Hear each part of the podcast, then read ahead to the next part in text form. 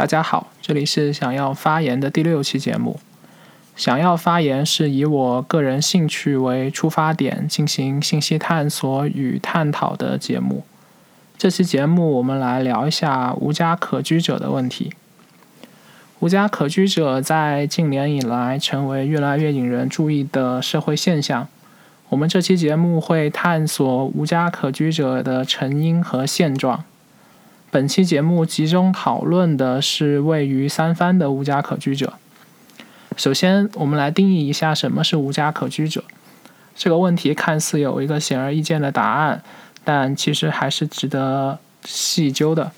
首先，无家可居者不等于乞丐，因为不是所有的无家可居者都以乞讨为生。其次，无家可居者也不仅仅是流浪者，他们可能长期居住于一个固定的地点，甚至有稳定的工作。所以，无家可居者也不一定没有住所。但是他们一定是住在临时性的保障性的住房里面。我们姑且将无家可居者定义为没有长期稳定住所的人。那么无家可居者在个体上都是些什么样的人？我们来看一下 E.J. 的故事。二零一三年，E.J. 在洛杉矶好莱坞的街头游荡，义工 Mark 对他进行了采访，并把过程放到 YouTube 上，获得了超过五百万的浏览量。虽然 E.J. 当时只有十八岁，但是看起来是身经百战了。根据 E.J. 自己的描述，他已经在街头生活了十一年，也就是说，他在七岁的时候就已经成为了无家可居者。一般来讲，七岁的小孩刚刚上小学一年级，但是 E.J. 很不幸，在他很小的时候，父母就因为车祸去世了。接着，E.J. 就被送到了福利机构，但是在福利机构的生活并不幸福。E.J. 在那里遭受了虐待，于是和很多叛逆的小孩子一样，E.J. 就选择了离家出走。虽然那里从来不曾是他的家，于是 E.J. 开始了自己的流浪生活。他先是在亚利桑那州的凤凰城生活了一段时间，后来又流浪到了拉斯维加斯、旧金山和洛杉矶。在这些流浪的过程中，他学会了很多街头智慧。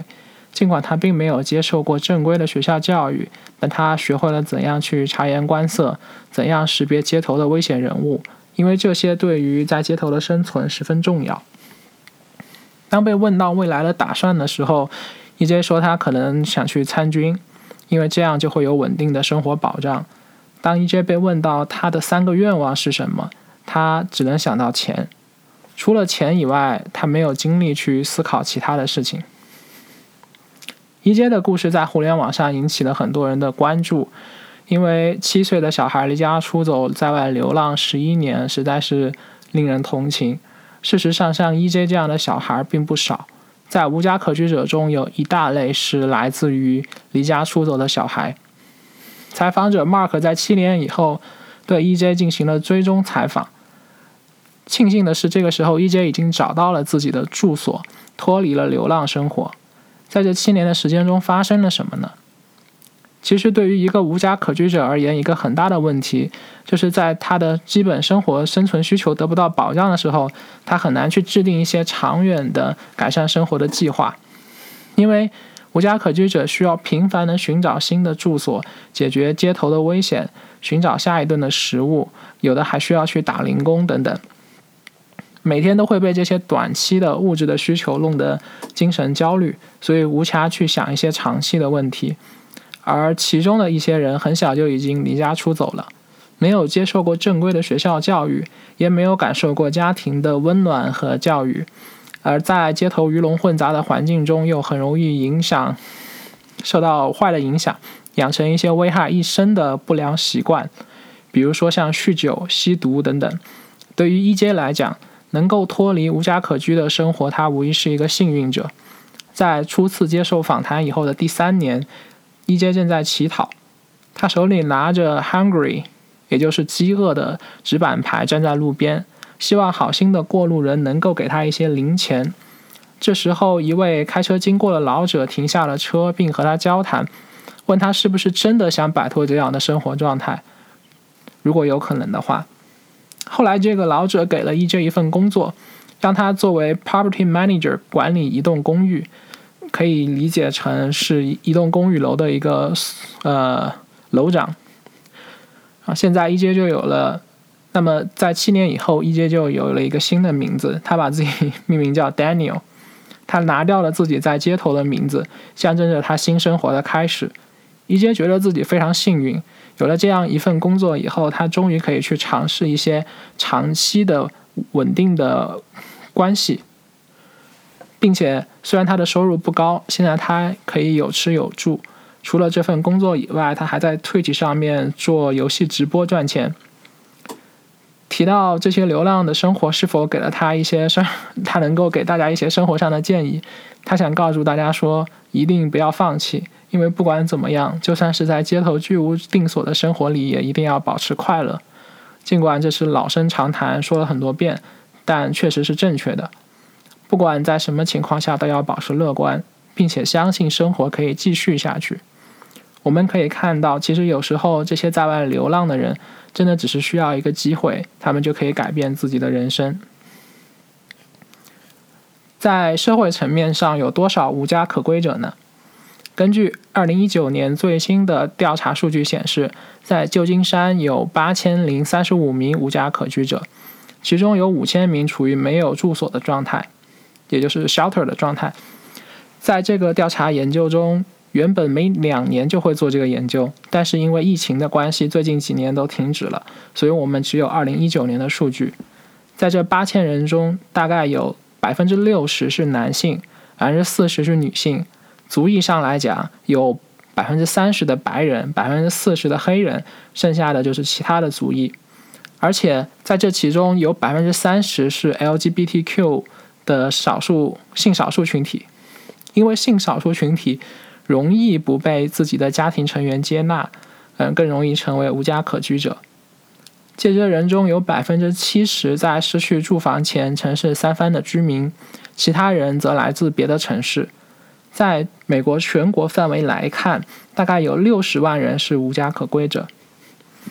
然后从感官上来看，三藩的无家可归者问题是全国最严重的。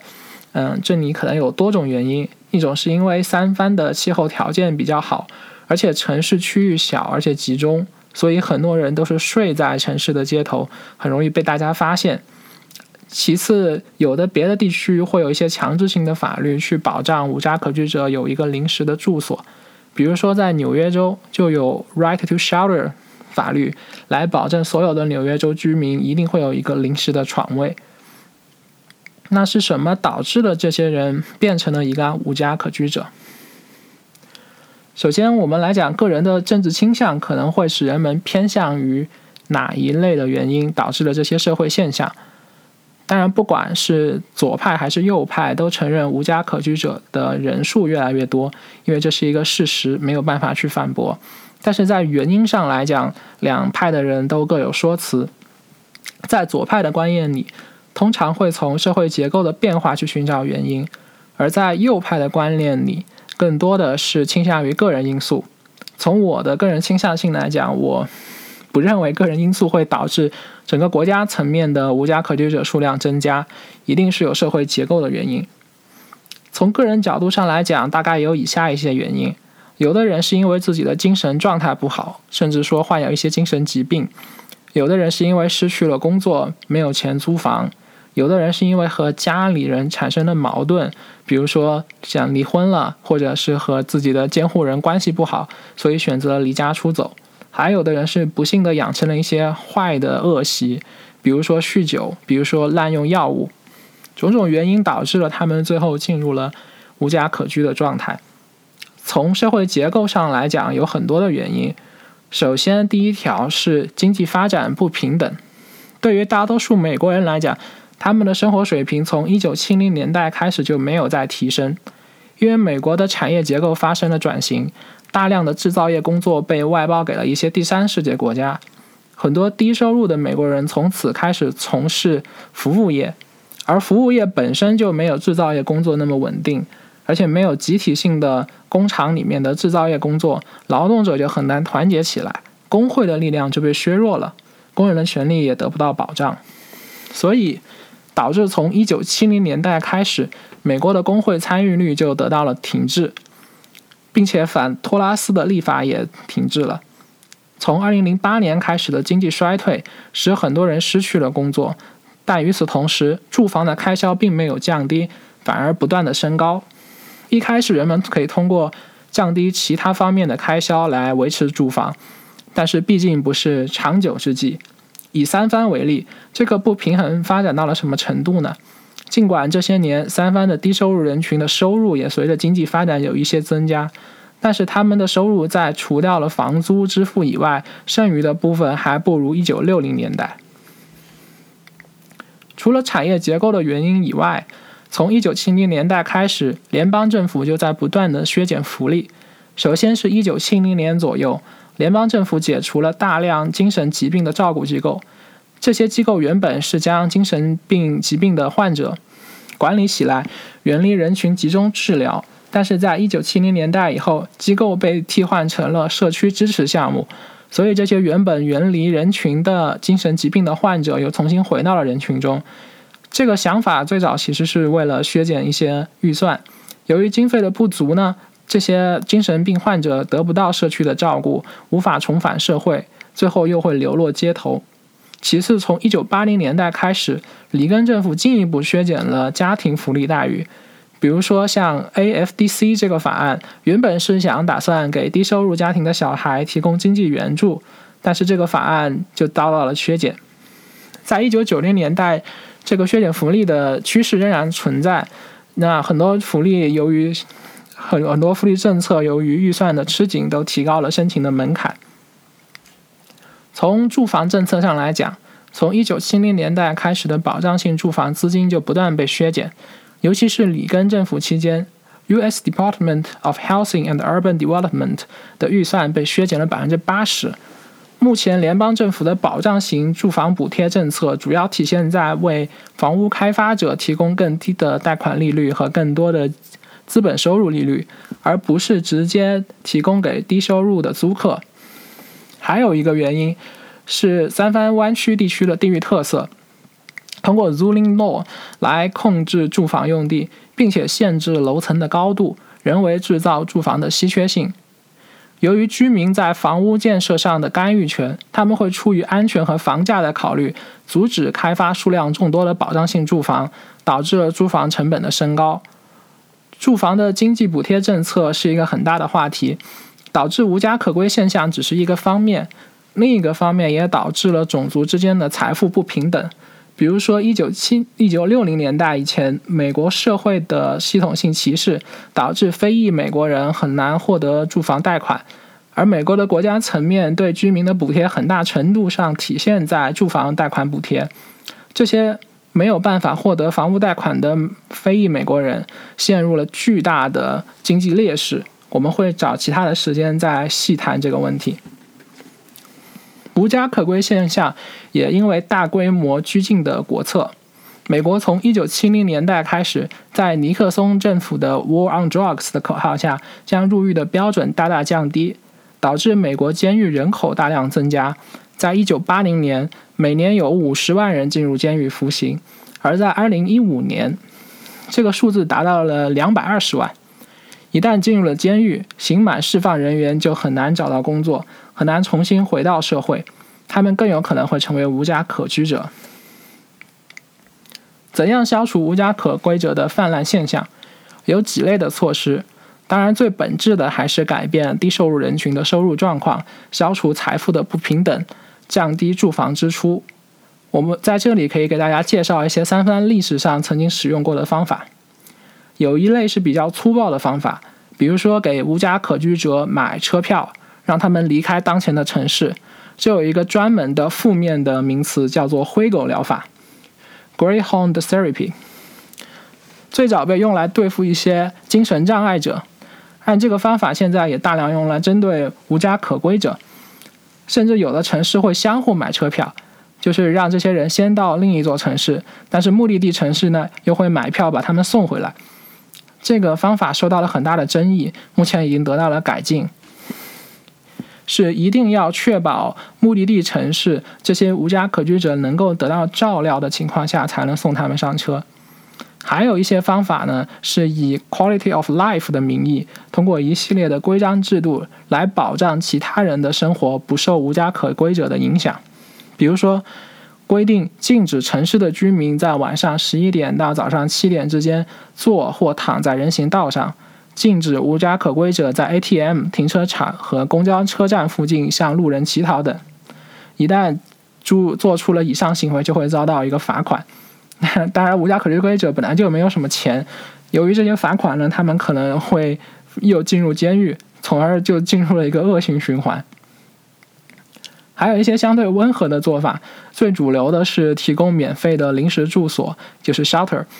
其中也分短期和长期，而且规定也不太一样。有的住所相对比较稳定，呃，有的呢又很容易被新来的人给替换掉。在二零一六年，据说，呃，据悉有两亿六千万的资金被投入到各类保障性措施中。目前，在三番八千名无家可归者中，有接近三千名居住在这些临时的住所里。但是，也有些人不愿意住到这些地方，宁愿睡在街头。因为这些地方可能过于拥挤，不支持家庭入住，也不支持带宠物等等。无论是免费的临时住所还是廉租房，在建设过程中通常都会受到附近居民的抵制。他们出于影响房价和安全的考虑，这些保障性措施不仅开销巨大，而且也有一定的门槛，不是所有需要临时住所的人都能申请到。因此，这些福利机构，啊，因为而且这些福利机构也经常各自为政。难以协同发力，所以也有一些努力是试图将这些机构协同起来。比如在 Santa Clara County 就发起了 Destination Home 计划，其中包括一系列的措施，包括搭建统一的数据库，联合多家政府、非盈利以及私人机构，集中提供数据支持等等。在保护无家可居者的人群中呢，还有一些是比较激进的民间组织。其中，比如说像 Food Not Bombs 是一个民间活动组织，其核心理念是通过免费发放大量素食给需要帮助的人，以此反对贫穷和战争。该组织曾在1980年和1990年代在三藩地区大量组织活动，多次与当地有住房的居民和政府机关发生冲突。在活动高峰的八年时间中，曾经有超过一千名组织成员先后被捕。与此类似的还有 Homes Not Jails 组织，该组织的核心理念是通过直接行动来解决无家可居者的住房问题。他们认为，空置的建筑空间都应该被使用，应该被无家可居者居住，所以曾多次组织空置建筑入侵活动，将这些空间提供给需要帮助的人。对于我们个人来讲，应该怎样为解决无家可归者的问题出力？首先要去了解这个社会问题的现状以及导致的原因，并且适时的去了解有关的法律法规，了解有哪些正在进行的政策讨论，参与到这些讨论中，甚至进行投票。有房屋进行出租的人应该减少对无家可归者的歧视，参加有关的公益活动或者捐款。那么，我认为去了解这个原因是了解这个现象是最重要的一点，也是所有行为的出发点。我们很容易用冷漠或者恐惧的心态去看待跟我们不同的人群，只从个人利益的角度出发来思考问题。我们应该真正去了解这些现象以及他们背后的原因，这是去建设一个互助互惠的社会的必经之路。最后呢，我向大家推荐一个网站。或者他也有 YouTube 频道，叫 Invisible People。这个网站最早由曾经的无家可归者 Mark Horns 建立。在这个网站上有许多无家可归者的故事，节目的开头 EJ 也是其中之一。在这些无家可归者中，有的人曾经是百万富翁，也有的人拥有名校的学位，有的人是无奈的退伍老兵。也有的人是抚养多个孩子的单亲妈妈，也有的人处于困境中还不忘做公益，帮助其他需要帮助的人。希望这些个体的故事能够让大家对于这个群体有更全面的了解。这期的节目就到这里，谢谢大家。